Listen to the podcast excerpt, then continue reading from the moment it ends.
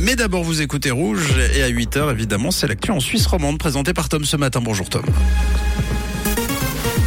Bonjour Mathieu, bonjour à tous. Au sommaire de ce journal, plusieurs communes vaudoises dénoncent une lenteur dans le ramassage des ordures. Cinq arrestations ont eu lieu en Suisse dans le cadre d'une vaste affaire de blanchiment d'argent et un temps mêlant soleil et nuages pour aujourd'hui.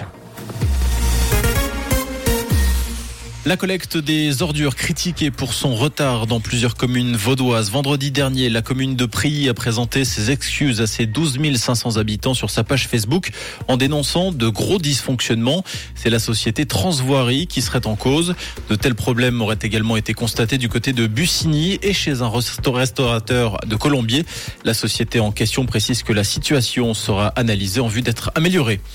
L'actualité, c'est également cette affaire internationale de blanchiment qui a conduit à des arrestations en Suisse. Des perquisitions ont été menées le 20 mars dernier dans plusieurs cantons en Suisse.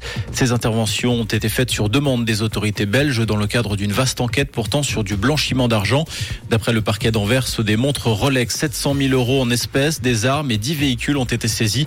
Au total, les avoirs illégaux ont été estimés à 9,5 millions d'euros. Cinq hommes ont été présentés à un juge d'instruction pour blanchiment d'argent, falsification et organisation criminelle. Un suspect a été libéré sous condition les quatre autres ont été placés sous mandat d'arrêt. Un poste de police va ouvrir dans l'ancienne BCV à la route d'Oron, annonce faite par la ville de Lausanne qui précise que le nouveau poste de police de La Sala ouvrira dans le courant de l'année afin d'améliorer la prise en charge de la population au nord de la ville. Les horaires d'ouverture n'ont pas encore été définis. Le 24 heures précisant par ailleurs que le poste de police de Chailly ne rouvrira pas ses portes.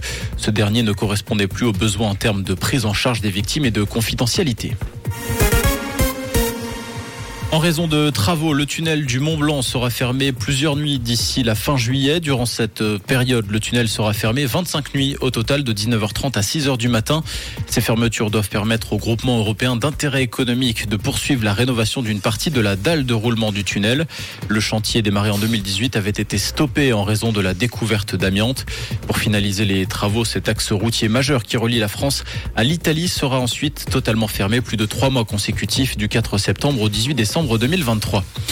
Aux États-Unis, une nouvelle tuerie a endeuillé l'État de l'Alabama. Au moins quatre personnes sont décédées. Plus de 15 autres, majoritairement des adolescents, ont été blessés après qu'un tireur a ouvert le feu lors d'une fête d'anniversaire d'adolescents.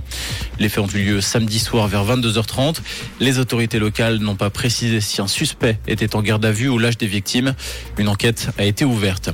On termine avec du football et le derby lausannois remporté par l'ELS grâce à un doublé d'Aliou Baldé. Le Lausanne Sport s'est imposé 2-1 face au stade Lausanne-Ouchy. Le LS qui confirme sa deuxième place derrière Yverdon Sport. SLO qui pointe au cinquième rang à six journées de la fin. Et pour aujourd'hui, le ciel s'annonce dégagé ensoleillé ce matin avec des températures toujours fraîches pour la saison. Actuellement, on compte 2 degrés au Landron et à Corneau et 6 degrés à Grandvaux et à Cuy, avec quelques gouttes de pluie possibles dès la mi-journée. Puis toujours cette bise modérée sur la région. Une très belle matinée et bon petit déj avec Rouge. C'était la météo, c'est Rouge.